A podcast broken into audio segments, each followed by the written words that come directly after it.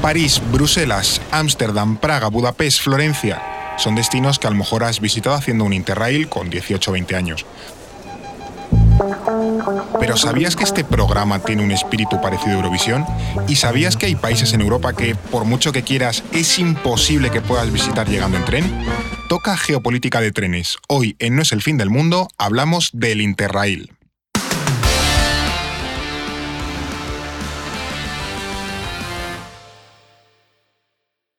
Este lunes estrenamos un nuevo formato en No es el fin del mundo llamado EO me explica. Y en él vamos a tratar de explicar, de contar brevemente algunos conceptos sobre la realidad internacional. Y para ello tendremos con nosotros a Paula Cámara, que también debuta en este podcast. ¿Qué tal, Paula? ¿Cómo estás? Pues muy bien, Fer, aquí de estreno. ¿Tú has hecho Interrail? Yo sí. ¿Por dónde Sí, estuviste? ¿Qué Por el ruta? norte de Italia. Norte de Italia, Sí. maravilloso lugar. Yo no Sí, tuve esa, bonito. no tuve esa suerte. Bueno. Eh, bueno, Paula, lo, lo más básico, ¿qué es esto del, del Interrail? ¿Qué es exactamente? Pues el Interrail es un billete de tren que lo que te permite es viajar por Europa. Y el requisito más básico es que no sea dentro de tu propio país. Vale. Así, para O sea, en empezar. el caso de los que somos españoles, no podemos viajar por España de Interrail, sino que tenía que ser por. Alemania, por Francia, por Italia, como tú estuviste, etcétera, Exacto. etcétera. Y lo que tú mencionabas, por ejemplo, al principio, de que está asociado un poco a la gente más joven, a 18, Sí. 20 años. Y es que antes sí que estaba limitada la edad. Al- Algo me sonaba. Sí, y por eso se asocia un poco, porque Claro. estaba limitada la edad a 21, pero ahora mismo no hay restricciones de ese tipo, entonces quizás no es tarde para que tú también no puedo hagas, hacer el, el. Interrail que nunca tuve, ¿no? Exactamente. También, por ejemplo, una cosa que igual no es tan conocida es que seas europeo o no, también puedes participar siempre que vivas dentro de, de Europa. O sea, un residente de la Unión Europea puede ser de Interrail. Exacto. Vale, no vale, tienes vale. que tener nacionalidad de dentro de la Unión Europea para ello. Y, mm, y otra cosa, que es uno de los requisitos más básicos, es que tiene que estar la duración entre cuatro días y tres meses. O sea, cuatro días me parece poco. Claro, Es pero ahí ya tienes libertad. Tres meses ya es de manejar mucho, o sea, ya es casi de ser medio nómada. Claro, ya depende de- de lo visto que- mucha Europa. Claro, depende cómo te lo montes. Y luego esto lo, lo ha utilizado mucha gente. O sea, yo sí que conozco, bueno, además de tu caso, tengo familiares o amigos y tal que sí que se han ido a Interrail. O sea, que es un programa conocido y que hay gente que lo usa. Sí, es- está bastante extendido y de hecho unas casi un millón de personas Joder. lo utilizan al año. Al año. Sí, sí. Sí, sí. No, pues es una cantidad importante de, de- de viajeros. Tú has dicho que el, el Interrail, eso, solo está disponible para los ciudadanos que residen en Europa, además de los ciudadanos Mm. europeos, para los que residen en Europa. Pero eh, yo he visto por Instagram, TikTok no, no, porque no lo uso, pero supongo que también habrá, al típico argentino que viene de viaje a Europa, se hace un, iba a decir un Interrail del copón, pero un viaje por Europa en tren, te dice lo barato que es y tal. Eh, no sé si esto también lo pueden utilizar los ciudadanos que no son de. No, no ya solo que no vivan, sino de fuera de la Unión, por eso hay mucho argentino, colombiano que se viene aquí a viajar en tren a Europa. ¿Sabías que en España existe el AVE Renfe, un tren que va a más de 300 kilómetros por hora? Vivo en Turín, así que Turín, Milán, Milán, la primera parada, Bolonia. En este caso no es el Interrail, es Ah. el Eurail, que es Vale, el otra mismo- cosa. Claro, es el mismo concepto, pero para personas que vengan de fuera de Europa. Ex- Funciona exactamente igual, la idea es viajar en tren entre los países, pero le- el requisito principal es que vengas de fuera. Vale, o sea, es otro programa diferente que no se llama igual. Y creo que eh, pa- también para entender la influencia y el significado del Interrail en Europa, es importante conocer un poco los orígenes del programa. ¿Cómo, cómo empieza esto del Interrail? ¿Qui- ¿Quién se lo inventa y cómo y por qué? El origen es, está en 1972 y digamos que la excusa oficial es un poco para celebrar el 50 aniversario de la Unión Internacional de Ferrocarriles. Pero realmente el No sabía ni que existía esto. bueno, ni tú ni mucha gente probablemente, pero realmente el trasfondo que hay detrás es que nacen en un momento importante para la Unión Europea donde se estaban construyendo todos los valores base de la Unión, de fraternidad, de europeísmo, etc.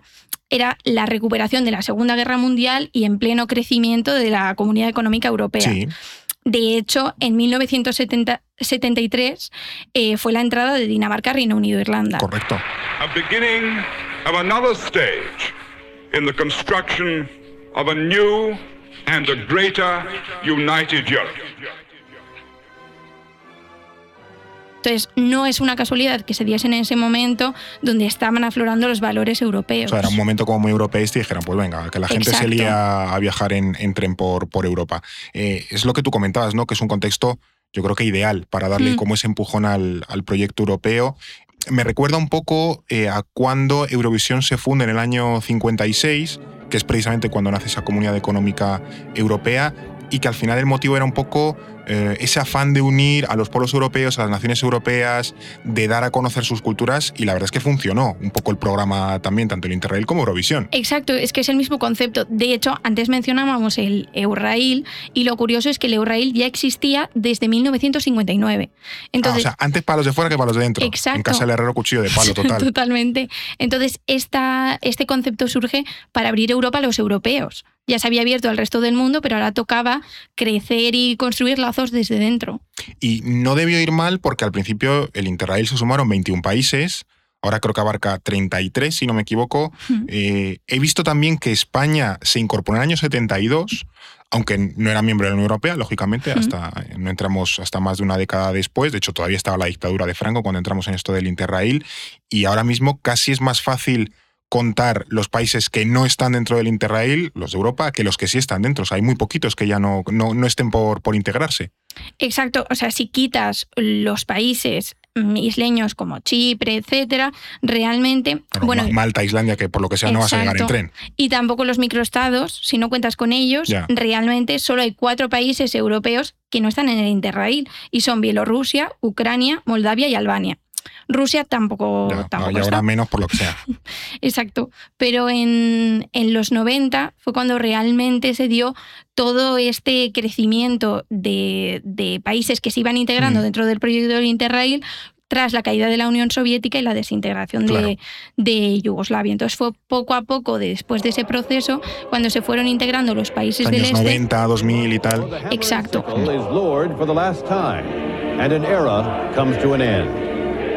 Y de hecho, hasta hace muy poco, vamos, en los últimos se incorporaron en 2020 y fueron Estonia y Letonia, o sea que tampoco hay que mirar tan para atrás.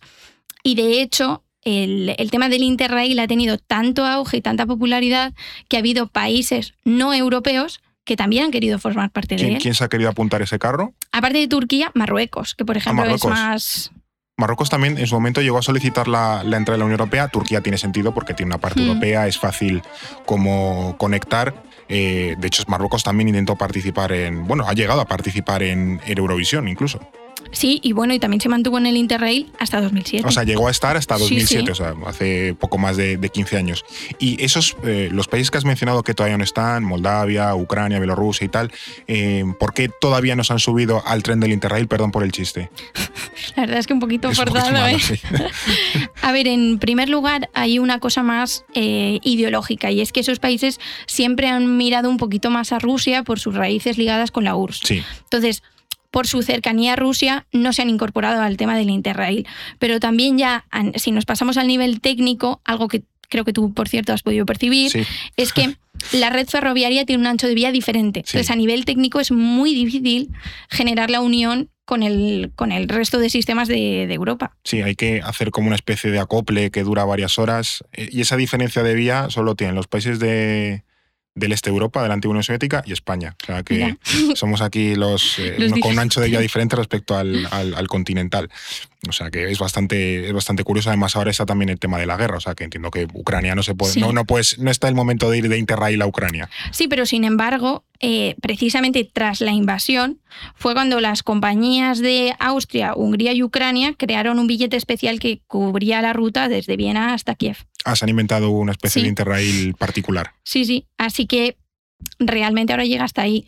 Luego, por otro lado, está el caso de Albania, que Albania no está conectada con nadie, pero no por, no por nada. No se puede internet en Albania porque no hay tren que te lleve. Es que no hay. No hay conexiones con el resto de países de Europa, entonces ya no es ni a nivel ideológico ni nada, sino más bien algo técnico y es que no existe la posibilidad. Es bastante curioso, como si fuese una isla. Y más allá de si existen eh, conexiones ferroviarias ¿no? con los pobres albaneses, eh, me pregunto, eh, eso, ¿tú cómo entras al club del Interrail? ¿Quién decide si un país entra al Interrail o no?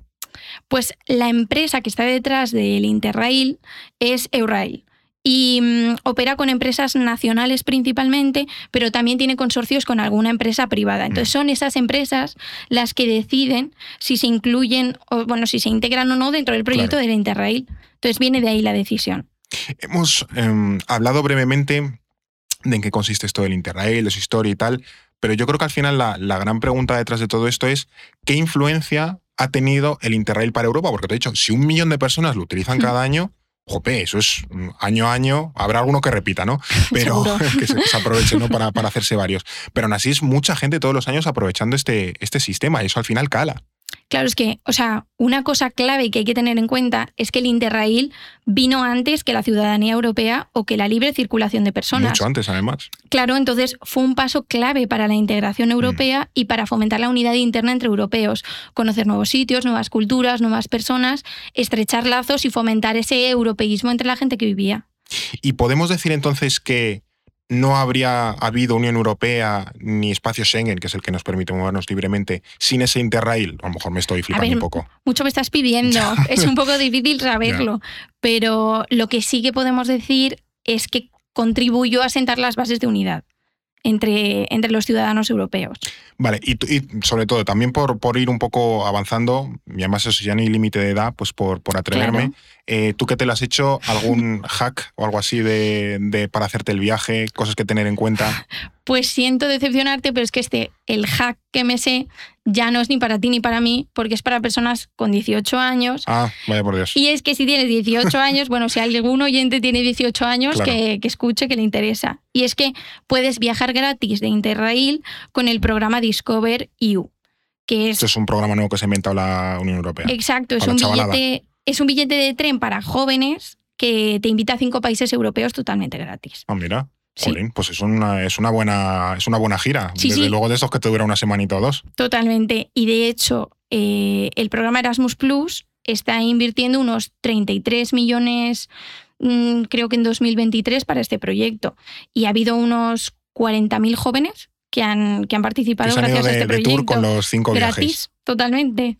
Y luego, por ejemplo, eh, ¿quiénes somos los, los europeos que, que más utilizamos esto? O sea, me, me la jugaría que siendo algo o medio gratis o muy barato, los españoles vamos a estar arriba sí o sí, que nos encantan estas cosas. Pues estamos arriba, pero no Mira. somos los primeros. Eh, Somos los segundos Bueno. porque Alemania nos lleva bueno, a la ellos, ellos son delantera. más. Ellos son más, entonces nos, nos ganan por volumen. Sí, sí. Y mm, te voy a hacer ahora una pregunta yo a ti. A ver, Y es que em, a los que no tenemos la suerte de tener 18 años, ¿cuánto crees que nos cuesta?